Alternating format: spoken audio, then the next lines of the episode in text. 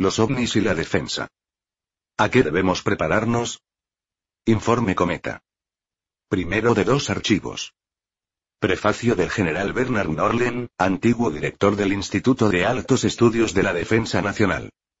Traducción del francés exclusiva para CEFA Chile. Por, José, Lai, L.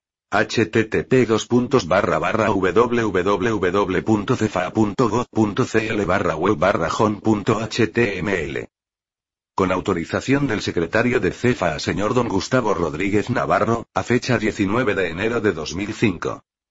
Digitalizado por La Rueda del Misterio. Algunos nombres han sido modificados, para una mejor comprensión. Librar de su reputación de irracional al fenómeno ovni.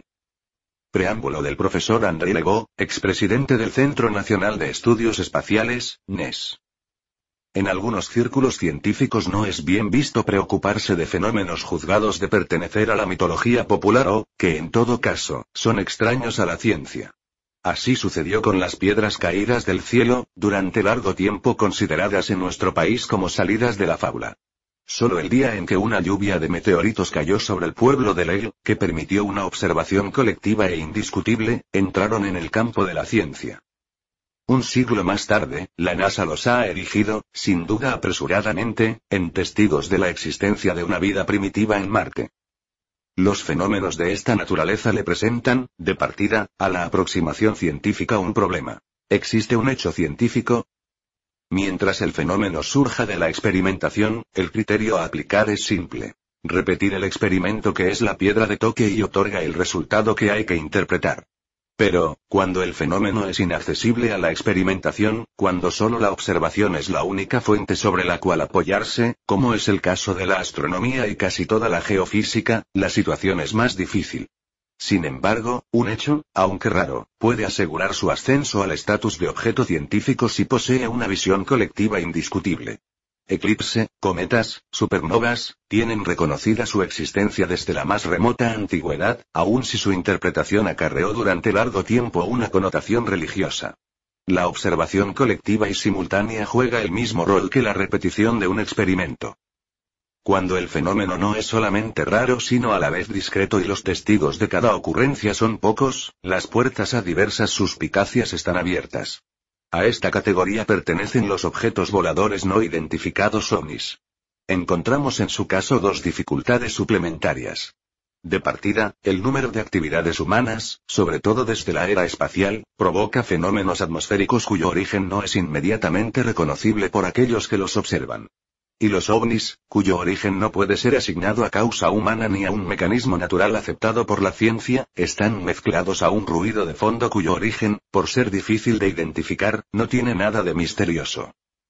Por otra parte, la existencia de manifestaciones inexplicables en la atmósfera y ocasionalmente en tierra, despierta inevitablemente una interrogante fundamental. ¿Estamos solos en el universo?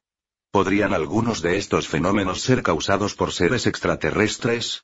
Esta interrogación otorga a los ovnis una dimensión sociológica, mediática, digamos religiosa, en un espacio que no es el de la ciencia y sus métodos.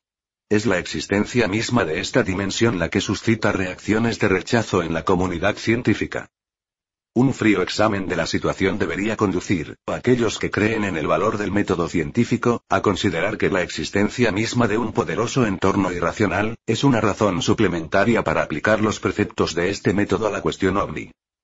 Es esta aventura la que ha intentado Cometa en el informe que presenta, apoyado esencialmente en los trabajos conducidos por Jepan, más tarde Sepra la importancia y lugar acordados a las observaciones, a los testimonios y análisis de casos elucidados, muestra el rol fundamental que juegan aquí el establecimiento de los hechos.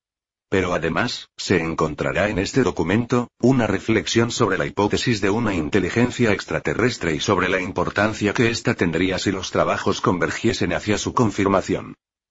Este informe es útil, contribuyendo a librar el fenómeno ovni de su reputación de irracional. La cuestión de saber si aquellos que lo han preparado creen o no creen en la existencia de visitantes extraterrestres, carece definitivamente de importancia.